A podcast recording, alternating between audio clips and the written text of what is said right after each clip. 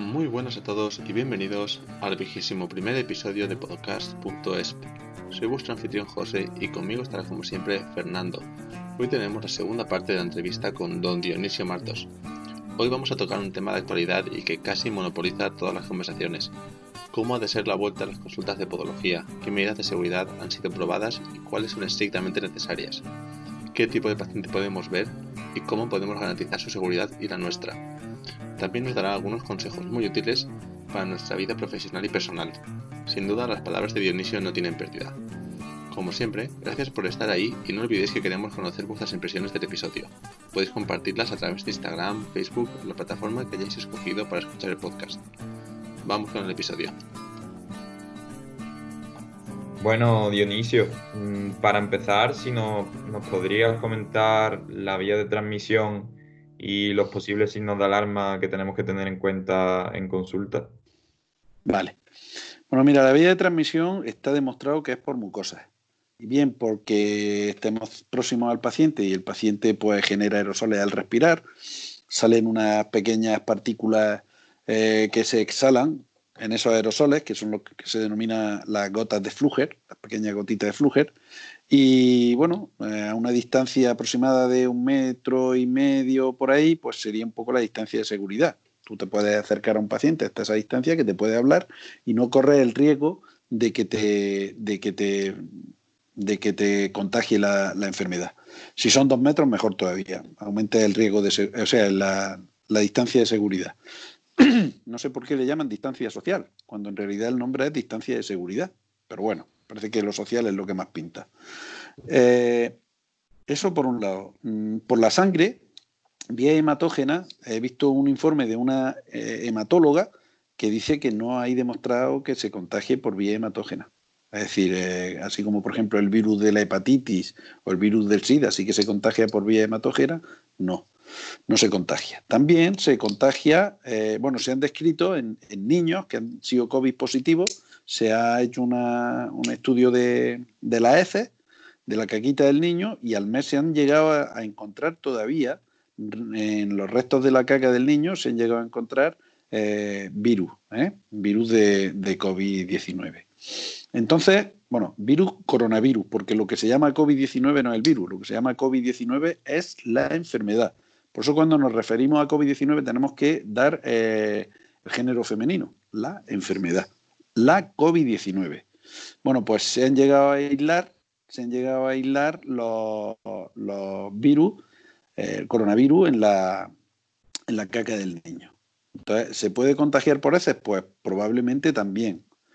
¿eh? Pero por sangre no está demostrado que se contagie. Entonces, vamos a suponer que nosotros estamos en consulta y vamos a hacer una cirugía de un paciente eh, que posiblemente tenga, tenga un, eh, esté padeciendo la COVID-19. Bueno, pues lo primero que tenemos que hacer es estar ante la certeza de que lo tenga o no. Es decir, antes de alguna atención podológica, sobre todo si es de este tipo, en pacientes que sean potencialmente transmisores, debemos de estar seguros de que, de que lo son o de que no lo son.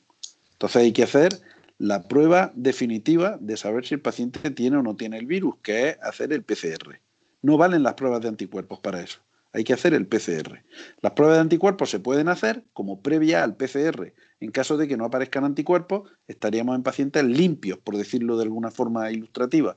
Ahora, si aparecen anticuerpos, ya sea IgM o IgG, significaría que el paciente o ha estado en, eh, o ha padecido la enfermedad o en ese momento está padeciendo la enfermedad, dependiendo qué anticuerpo fuera el que, el que hay. Entonces, ante pacientes que tengamos el riesgo de pensar que son potencialmente transmisores, siempre hacer la, hacer la prueba. Y antes de, eh, y no, eh, perdón, y no aplicar ningún tratamiento quiropodológico, ni quirúrgico, ni de ningún otro tipo, hasta que el paciente no haya, mm, no esté completamente restablecido y no nos transmita ni a nosotros ni al resto de las personas. Tan fácil como eso, tan fácil como eso. Si nosotros nos planteamos eso así, yo te aseguro que no vamos a correr grandes riesgos porque nuestras consultas son programadas, no son consultas eh, eh, urgentes, salvo raras excepciones.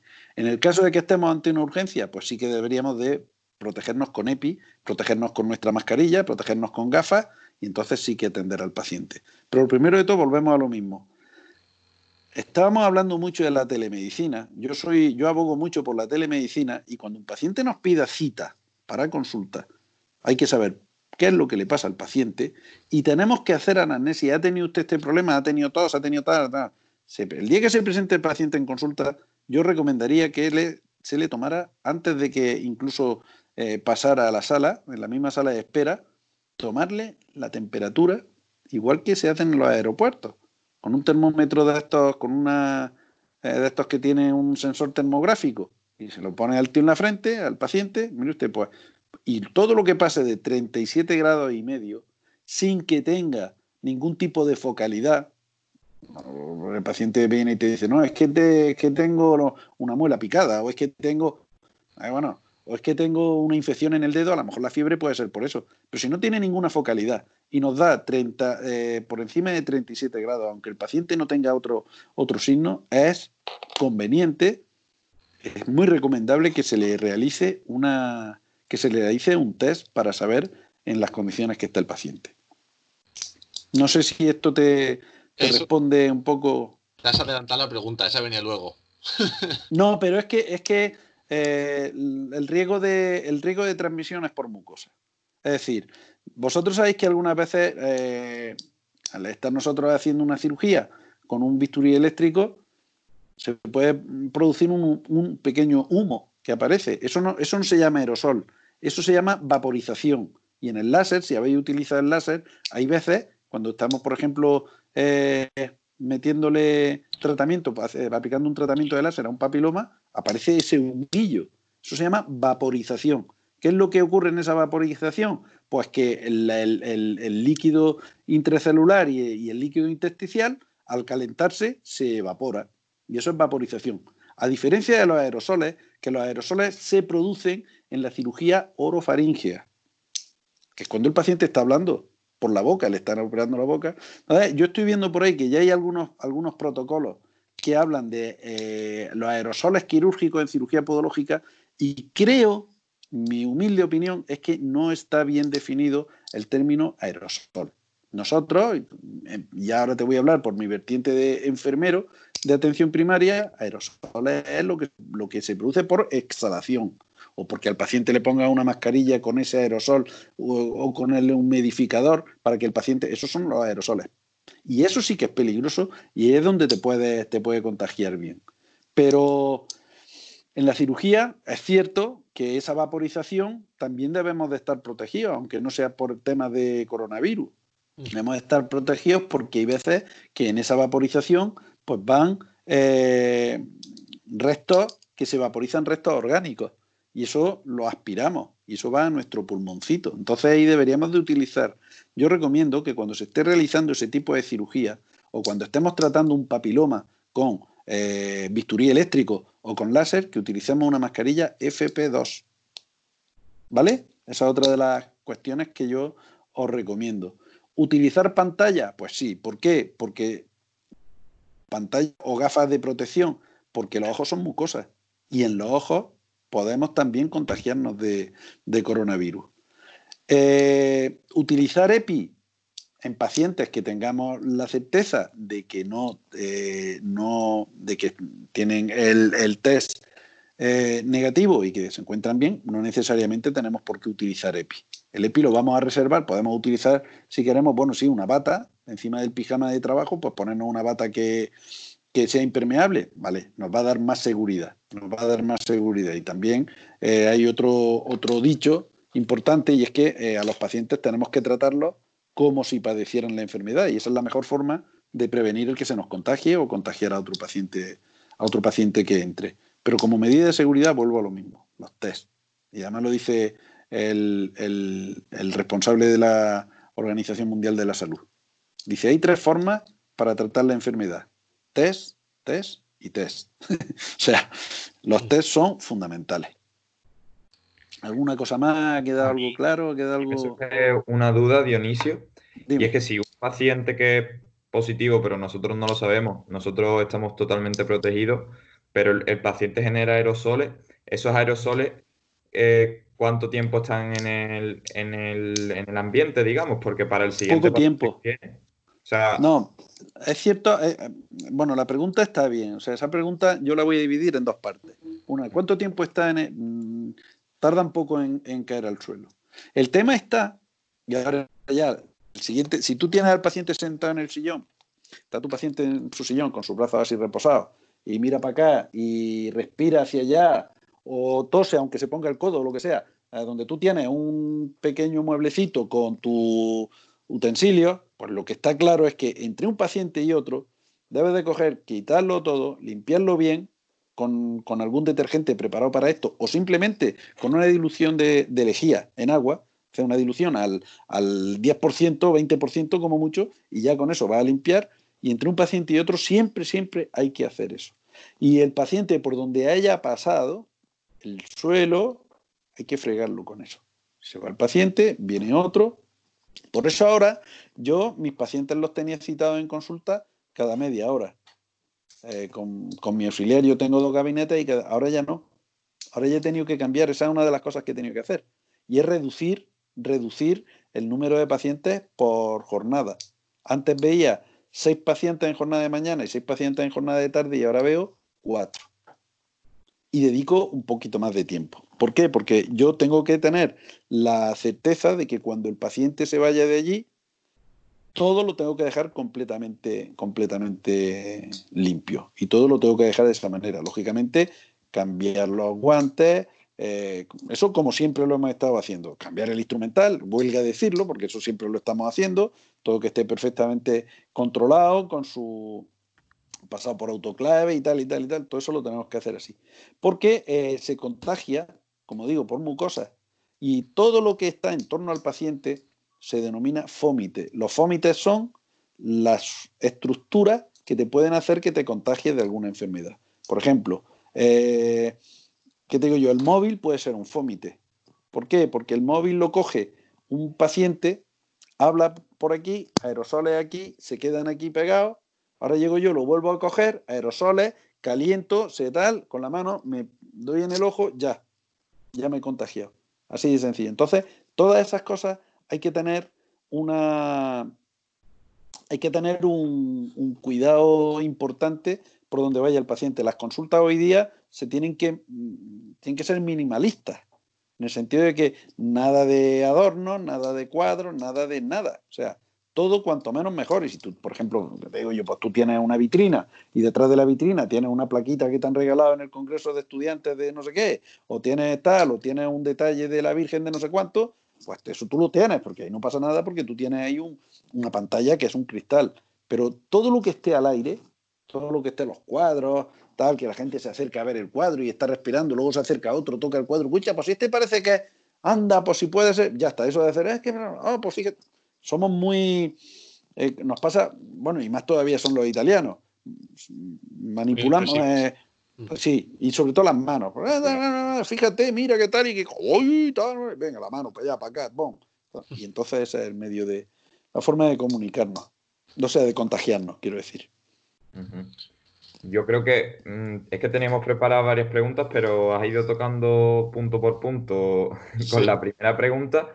Pero entonces, ya que hemos comentado esto, aparatos de ozono y similares, aunque no se hay un no, no, no, no, está manifiestamente demostrado que el ozono en este caso tenga un, rigor científico grande, eh, yo lo tengo, porque, porque con ozono se están, ozono a una concentración importante, se ve que sí que tiene un, un poder germicida y, y virucida y tal. Pues yo Buena pregunta. Yo, mis dos gabinetes, volvemos a lo mismo, un gabinete y el otro. Yo veo un paciente en un gabinete, termino, se limpia todo bien y se pone eh, el ozono con la puerta cerrada, lo tengo cinco minutos, porque es un, es un cañón grande y es una habitación pequeña que tendrá 10 metros cuadrados.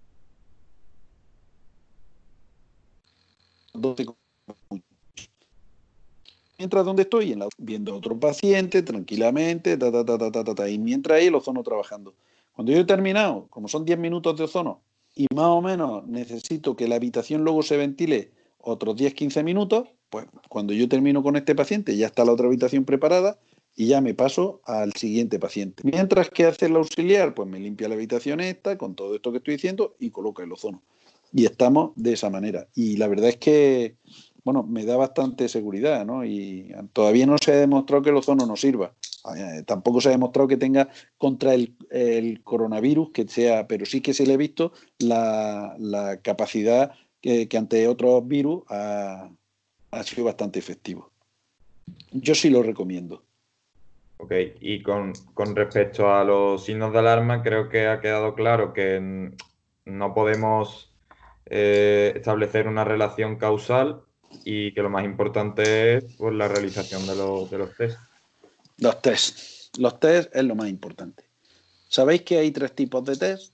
Uno está desechado, que es lo que le llamaban el test rápido porque tiene poca sensibilidad, que es si eh, es una prueba, se, se toma una muestra eh, faringea, bucofaringea, se coge un, pedazo de, de, hisopo, se mete, se saca y entonces eh, produce una, reacción de, de inmunoística, me parece que se llama.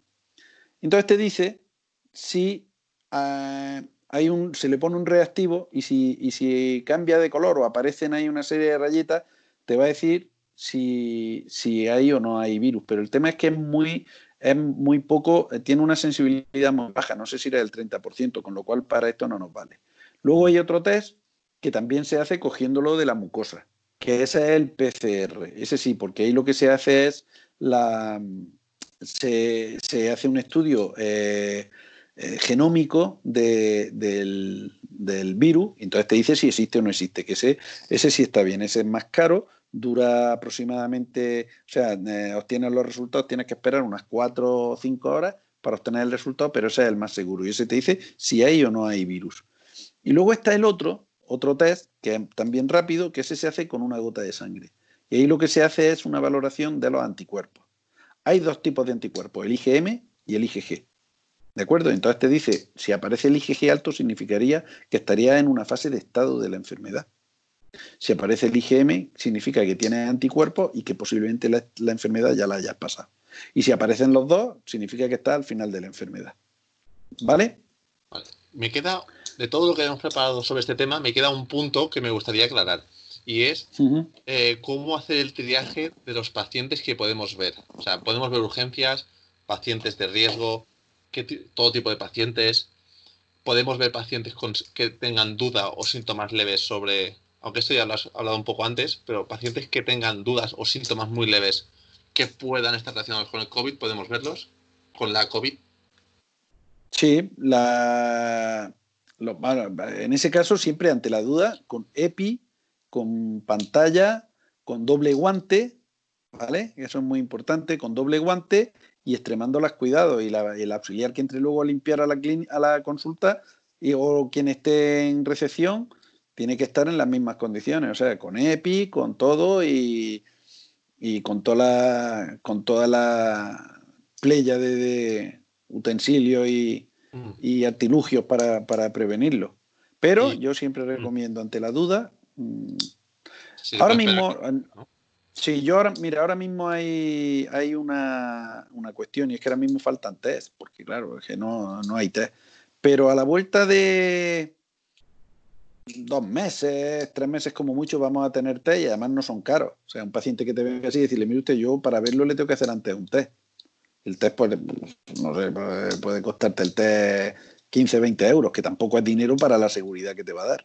Si el paciente dice, no, yo es que no quiero hacerme el test, pues mire usted, váyase a su médico y que se lo hagan allí. Cuando usted me traiga esto, entonces lo veo, porque. Y además es que, vamos a ver, esto es que redunda en el bien del paciente. ¿Por qué? Porque ya no solo es que a ti te vaya a contagiar o no te vaya a contagiar. Esta persona puede estar con personas mayores, puede estar con niños, puede estar eh, eh, conviviendo, con, conviviendo con gente que, va a tener ahí un, grupo de exposición importante y eso, eso hay, que, hay, que, hay que valorarlo. Tenemos también, hay mucho que, intentar convencer al paciente de, lo importante que es eso. Yo la verdad es que tengo pensado en cuanto que tenga la posibilidad de tener test en mi consulta. Mm. Y cuando venga un paciente todo así, decirle, mire usted, hasta que no le haga el test, no, puedo, no lo voy a atender. ¿Y Porque es, que, es que le puede incluso salvar la vida al paciente con una cosa de esta, aunque parezca, ya no es por tu seguridad, es por la seguridad de todos y de la sociedad seguridad del vecindario, porque el paciente le va a decir esto, vaya usted a su casa, porque no, es que yo ahora tenía pensado ir a comprar no sé qué, no sé cuánto, y lo vaya al tipo sin mascarilla, no. Se va usted a su médico y le dice que le acabo de hacer el test, le hace un informe y, que, y a ver el médico qué es lo que le dice. Es la única manera, de verdad, es la única manera que tenemos hasta que aparezcan vacunas y hasta que aparezca un tratamiento que pueda erradicar la, eh, la única manera que, que, tenemos es con los test y actuando de esta forma. Hmm. ¿Y qué tipo de paciente podemos ver en consulta ahora mismo? Seguimos en estado de alarma. Mm. Todavía no ha vuelto a la normalidad, pero las consultas van a empezar a abrirse otra vez. Vamos a empezar a ver pacientes con unas medidas especiales. Pero ¿qué tipos de pacientes podemos ver? Yo ahora mismo, eh, ahora mismo estoy viendo pacientes de riesgo, como son diabéticos, estoy ahora mismo curando bastante úlceras. Estoy, hoy por ejemplo, hoy por ejemplo he realizado una cirugía a un niño que sea ciencia cierta que no tiene porque mm, en, la zona donde viene no se ha identificado a nadie, el niño ha estado en confinamiento todo este tiempo que no ha salido a la calle, en su familia no había nada, ha salido de la, de la casa a consulta. Lo he operado y se ha ido a casa, mañana volverá. Y todo, casos de estos así sí, sí se pueden, sí se pueden atender. Ahora mismo, fíjate lo que te voy a decir, ¿eh? ahora mismo a mí me da más seguridad atender a pacientes que cuando este chico, tú imagínate este niño, dentro de un mes que estuviera en el colegio. Y entonces me viene, cuando ya he estado en contacto con personas que a lo mejor no sabe si lo tienen o no lo tienen. Ahora mismo yo estoy trabajando con tranquilidad precisamente porque todos los pacientes cuando me vienen a consulta les digo, vamos a ver, en su familia, en esto, en aquello, ¿y de dónde viene usted? Pues vengo del pueblo tal. Yo tengo un listado de los casos que, en el pueblo tal no hay ningún caso. ¿Ha viajado usted fuera? ¿Ha estado? No, ahora no. Si ahora con el confinamiento a la gente no ha estado, no ha estado en ningún sitio, pues te da ahora mucha seguridad. El problema va a ser cuando se levante la veda.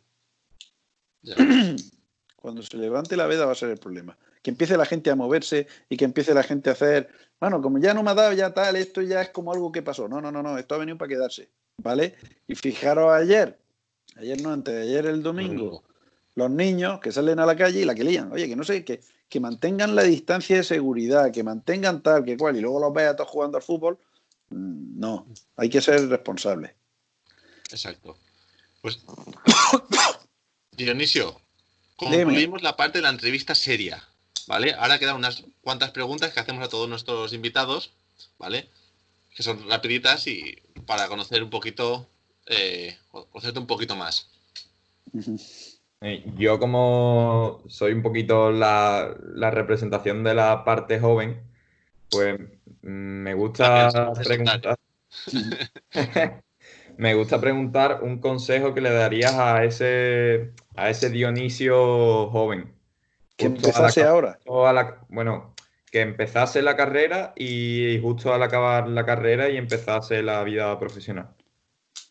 Pues mira, yo por ejemplo el consejo es no hagas nada que no estés seguro que lo estás haciendo bien. Porque aunque las cosas se hagan bien, hay veces que salen mal. Pues si no estás seguro, probablemente te equivoques. No voy a decir una cosa importante. No tengas prisa por hacerte rico, por ganar dinero. Intenta ser feliz y dormir bien. Cuando tengas que arriesgar, empieza a arriesgar poco a poco. Eh, hasta que no, mira, ahí hay un, lo hice esto mucho, bueno, esto yo lo sabía de, hace mucho tiempo, pero se lo oí decir a Luchi Quinelli, dice que, hay cuatro clases de personas. Están los inconscientes e incompetentes. ¿Esos quiénes son? Esos son los que no saben que no saben. Es decir, los que no tienen conciencia de que no saben hacer cosas. Esos son los temerarios. Esos son los que dicen, ah, yo es que sé hacer esto. Encima piensan que lo saben hacer cuando no lo saben hacer. Huyamos de ser un inconsciente incompetente. Cuando tú ahora termines, te darás cuenta que eres incompetente de muchas cosas. Pero eso no significa que seas un temerario, porque eres consciente de tu incompetencia, es decir, vas a saber tus limitaciones. Eso te va a garantizar que, que tengas éxito en el trabajo. Con el tiempo llegarás a desarrollar competencias y llegará un momento en que tengas competencias y no sabes que las tienes, que es aquel que es inconsciente incompetente, no sabe que tiene competencia. ¿Qué hay que hacer con esas personas? Ayudarles, ¿para qué? Para que se afiancen y decirles, ¿ves cómo lo sabes hacer bien? Y luego ya para finalizar, lo que todos debemos de, de llegar a ser es conscientes, competentes. Pero eso es una carrera de largo recorrido. Porque yo, por ejemplo, puedo ser consciente competente de cirugía de uñas, pero a lo mejor soy consciente incompetente de eh, cirugía de calcáneo. Es decir, yo sé que no sé hacer la cirugía de calcáneo, pero lo sé. Y eso es lo que es más importante, ser consciente de nuestro estado. No sé si te he llegado a, a responder. Muy buen consejo, la verdad.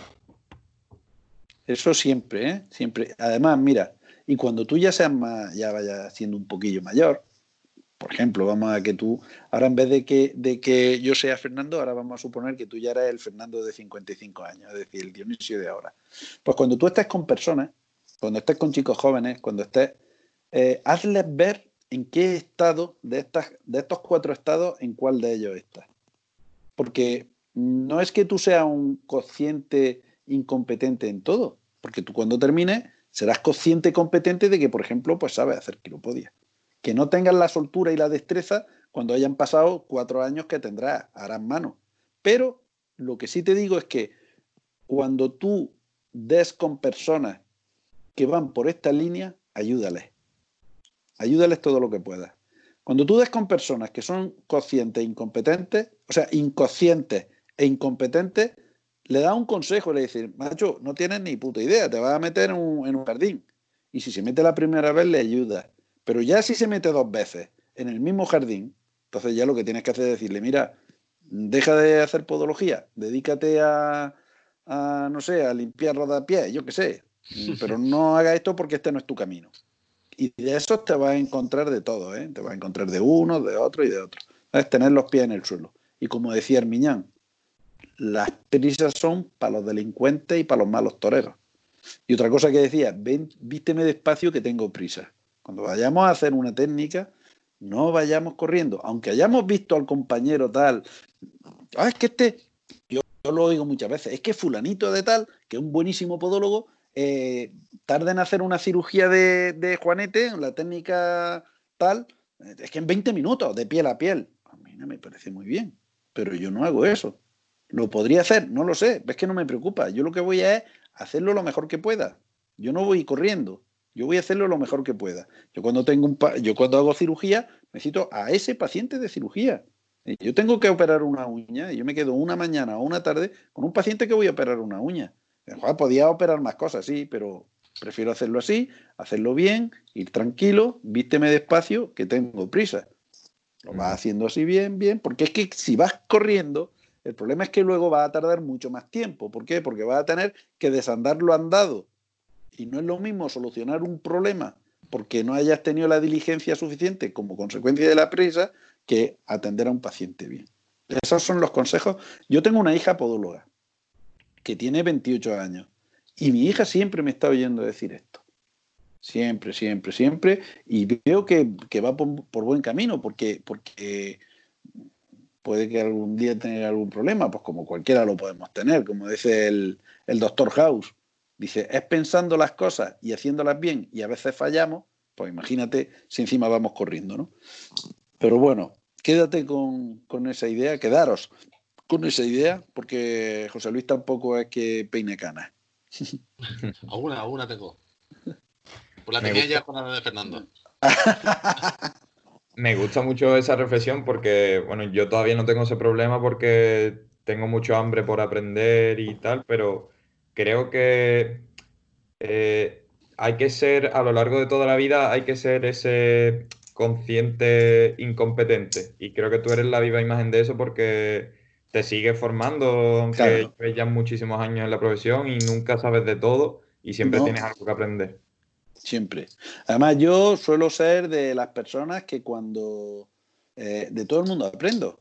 Es decir, si yo voy a un congreso, a mí me gusta estar en la. a lo mejor digo, ah, te vas a poner ahora a ver la conferencia esta, que esto es. Pues sí, ¿por qué no? Es que algún detalle, y siempre, siempre, tienes que tener, eh, tienes que tener la, mente de esponja para intentar y luego ya lo procesas y dices, pues mira, esto me parece bien o esto me parece mal, o si te queda una duda, antes de decir esto es un disparate, o le hablas al conferenciante y le dices, oye, ¿me puedes explicar bien esto? O te vas a la literatura, que hay mucha literatura, muy buena literatura científica, y desfacer en tuerto, es decir, aprender, aprender.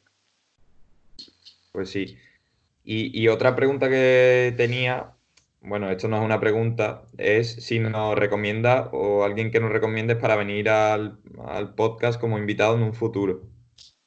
Sí, os voy a recomendar a un chico joven que lo tuve yo de, pupilo, que ahora está de secretario en la Asociación Española de Cirugía Podológica, se llama Fernando Martínez Merino. Ese sería un buen... ¿Por qué? Porque este chico no tiene todavía 40 años y tiene un bagaje impresionante. Este se vino conmigo y yo le estuve, estuvo aquí en casa, porque bueno, además somos casi familia. Él está en, en, Almería, luego si queréis os paso el teléfono. Y él se vino aquí conmigo y ya llegó un momento que yo ya no podía enseñarle más. Digo, hecho es que ya de cirugía yo no te puedo enseñar más. ¿Y qué puedo hacer? Pues mira, si te puedes ir a Estados Unidos, te vas a Estados Unidos. Y te vas a Atlanta, te vas a donde está el Instituto Podiátrico y así puedes hacer allí residencia. Me hizo caso y el tío es un fenómeno. Y ahora, fíjate qué bonito, ¿eh? Ahora él me resuelve a mí algunas dudas. Entonces, y es una persona con una humildad y es una persona que a mí siempre me tenido mucho respeto. Yo a él le he tenido un aprecio como si fuera un hijo mío. Siempre en la consulta siempre tengo algún, alguna persona, algún pupilo, algún y Fernando ha sido una persona que yo marqué en él y él marcó en mí. Entonces yo, eh, me parece que sería una, una, entrevista interesante. Él además fue muy inteligente porque él antes de montar la consulta en ningún sitio hizo un estudio de mercado, estuvo viendo, él es de, él es de Sevilla, estado toda la vida, gran parte de su vida viviendo en Sevilla y se montó en Almería. Porque en aquella época, en el pueblo donde él se montó, había poca gente y le va bien, claro que le va bien. No había ningún podólogo. Él tiene que, para eso otra cosa que os voy a decir, tenéis que aprender a renunciar. Y todo, todo, todo, todo mm, tiene un sacrificio. En esta vida todo. La profesión, eh, la vida de pareja, todo es un sacrificio. Y otra cosa que os voy a decir, cuando una persona dice a otra, yo es que me estoy sacrificando por ti, sacrificarse es un término divino y os explico por qué. Cuando una persona hace algo que no le gusta por el bien de otra persona, eso es un sacrificio. Pero lo bueno es que disfrute por el bien de la otra persona. Eso es, yo hablo mucho con los que, con los que se van a casar. Y yo les digo, oye, poneros, poneros a prueba. Poneros a prueba. A ver, ¿tú qué harías por esta persona que a ti no te guste, pero a ella sí le guste. Hazlo dos o tres veces y luego me dices, a ver, si es que te está jodiendo mucho. Si te estás jodiendo mucho, eso no es un sacrificio porque vas a estar cabreado. Ahora, si tú estás disfrutando con aquello, igual. Bueno, por la profesión es lo mismo. La profesión primero tenemos que sacrificarnos, tenemos que, que, arriesgar en el sentido de que hay que arriesgar dinero, hay que arriesgar, eh, alejarte algunas veces de la familia, hay que renunciar a cosas muy gustosas, a cosas muy placenteras, placenteras a corto plazo, porque tenemos que centrarnos en muchas historias y tenemos que eso, pues que renunciar. Hay que renunciar, hay que estudiar, hay que prepararse, hay que hacer.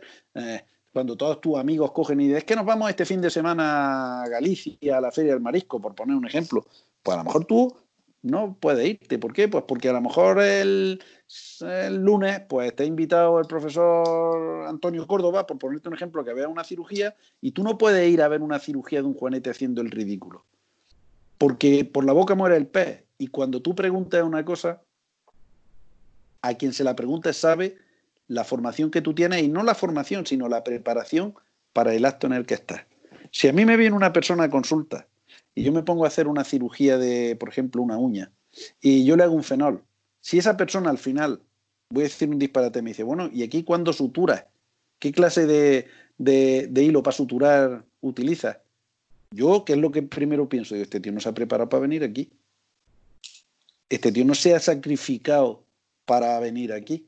Entonces, claro, la primera vez viene, me hace la pregunta y digo, mira, que es que esto no es así. La segunda vez viene, me hace otra pregunta tonta y ya la tercera vez no le doy lugar porque digo, mira, estás desaprovechando y estás, estás desaprovechando la oportunidad que tienes y además está haciendo que otra persona que podía aprovecharse de esta circunstancia no, no esté aquí. Entonces, lo siento, pero no, no, no, no te voy a invitar más a que venga a cirugía.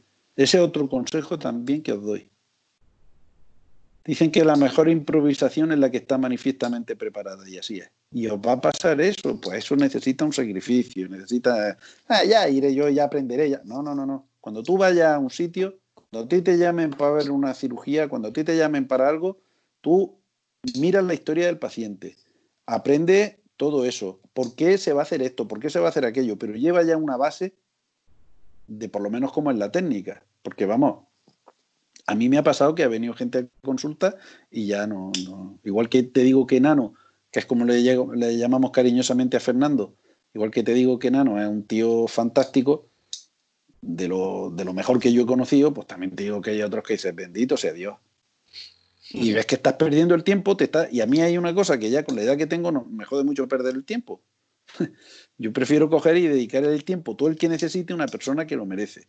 Una persona que viene, que además lo considero casi como una falta de respeto, mira, no.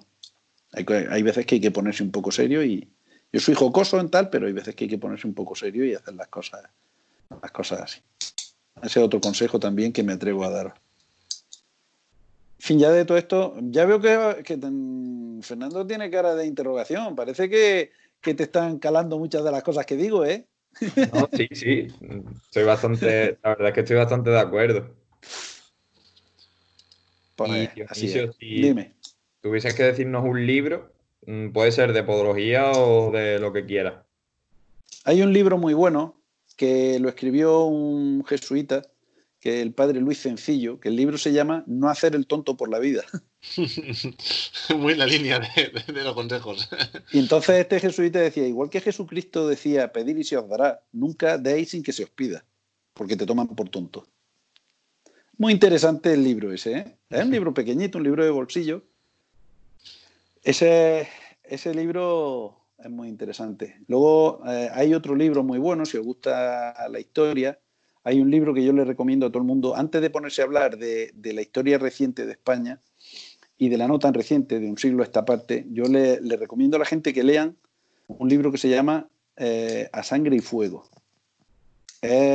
son, una son una cacetilla que escribió un periodista eh, muy objetiva, por eso digo que lo leáis, sobre la, sobre la guerra civil española. Ahora todo el mundo habla de guerra civil. Y es que a mi, a mi abuelo lo mataron. Yo conozco gente que. es que a mi, a mi bisabuelo lo mataron. Y hombre, y es que eso no está bien, tanto por un bando como por otro. Y yo tengo que saber dónde está mi bisabuelo. De, mira, mira primero a tu abuelo, que hace cuatro semanas que no ha ido a verlo y está el hombre hecho polvo, llega a ti y lo ves y luego ya te pones a buscar a tu bisabuelo. Exacto. Tanto, ojo, tanto por un lado como por otro. ¿eh? No, y, ese libro, ya os digo que es muy objetivo, y es otro libro, pero bueno. Pero para ir por la vida, el mejor libro, desde mi punto de vista, es ese. No hacer el tonto por la vida. Luis Sencillo, con C. Sencillo. Apuntarlo. y nos queda una última pregunta, Dionisio, la más difícil de todas, pero tengo confianza en ti por la, por la región donde vives. Eh, hacemos una pregunta a todos los invitados. Si en una paella, ¿cuál es el ingrediente estrella? No, no el arroz, sino cuál es el ingrediente que hace una paella diferencial con las otras. Puede ser eh, las gambas, las pachoquetas. No. No. Es el interés que ponga en que la paella salga bien. Ah, eso, eso no es mojarse. ¿Qué quieres que te diga? Sin decir el arroz. Claro, por ejemplo, el agua. Por ejemplo, mira, eso es buena. El agua. Puede ser el agua, además. ¿Alguna marca? Mm, no. Eh, yo como estoy, como vivo aquí en la Sierra de Segura, pues tengo agua buenísima por todos lados. Además, tengo un, un cortijillo, una, zona muy pequeñita, que es muy pequeña, ¿eh? que es una parcela que tiene, que tiene 2.000 metros cuadrados, que es pequeña, eh, con su huerto y tal, y tengo tres fuentes. O sea, que agua aquí, gracias a Dios tengo, tengo la que sobra. Y ahora yo te pregunto, ¿por qué me haces la pregunta de la paella? Lo hacemos a todo el mundo, es nuestra, nuestra pregunta así más divertida para ver, para comparar lo que nos responde cada uno, depende de regiones. Mm. Y el agua. Hemos recogido respuestas muy varias, muy variadas. Los australianos nos recomiendan la paella con chorizo. Eso no es paella, eso es arroz con chorizo. He dejado de hablarles a todos. eso no es paella. Mi hija hace muy buenas paellas. Además, yo te digo una cosa, la paella, la paella debe ser de carne. O sea, y debe ser de conejo. Conejo y pollo. Ella va a salir, eso de- va a salir una paella. Pero eso de paella de marisco, eso no, eso no existe. Ni paella mixta, esas son cosas que se inventa la gente. Pero realmente la paella, la paella tiene que ser así. Con culo pequeñito, o sea. Yo tenía ¿De confianza. dónde, de dónde, de dónde, de dónde eres tú? De Valencia. Ah, yo es que conozco un par de sitios en Alicante. En San Juan hay un sitio que se llama Mi Casa, que te hacen unas paellas que te mueres. Además la hacen con sarmiento. El sarmiento que es de la vid, lo que han cortado de la vid, es con lo que hacen el fuego, porque la hacen a fuego. Y eso les da también un, un- tan buenísima. Bueno, ya estoy empezando a salivar. Que una- esta es una hora muy mala. ¿eh? Claro que, que ya está la cena ahí esperando. Pues muchísimas gracias por haber acordado de mí, que cuando queráis, yo sé que yo me enrollo mucho, que hablo mucho, claro, he tenido también algunas vivencias, entonces pues me enrollo y tal, pero, pero siempre intento transmitir lo que a mí me hubiera gustado que me transmitieran cuando, cuando yo no tenía experiencia. Tuve suerte que tuve buenos compañeros, también hubo otros que no lo fueron tanto, pero tengo una- buenos recuerdos de Esa mi la- época de estudiante y de mi época de inicio. Hubo un profesor que marcó mucho, mucho, mucho en mi vida, que fue el doctor Anthony Hernández.